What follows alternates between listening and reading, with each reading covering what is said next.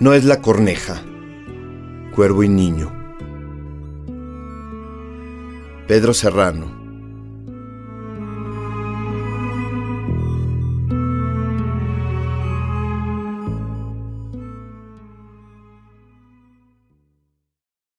Un cuervo gris, ceniza en el aspi de la palmera, como si toda la socarronería del mundo lo hubiese puesto ahí, en la lengua de la mañana, a punto de volar o caer.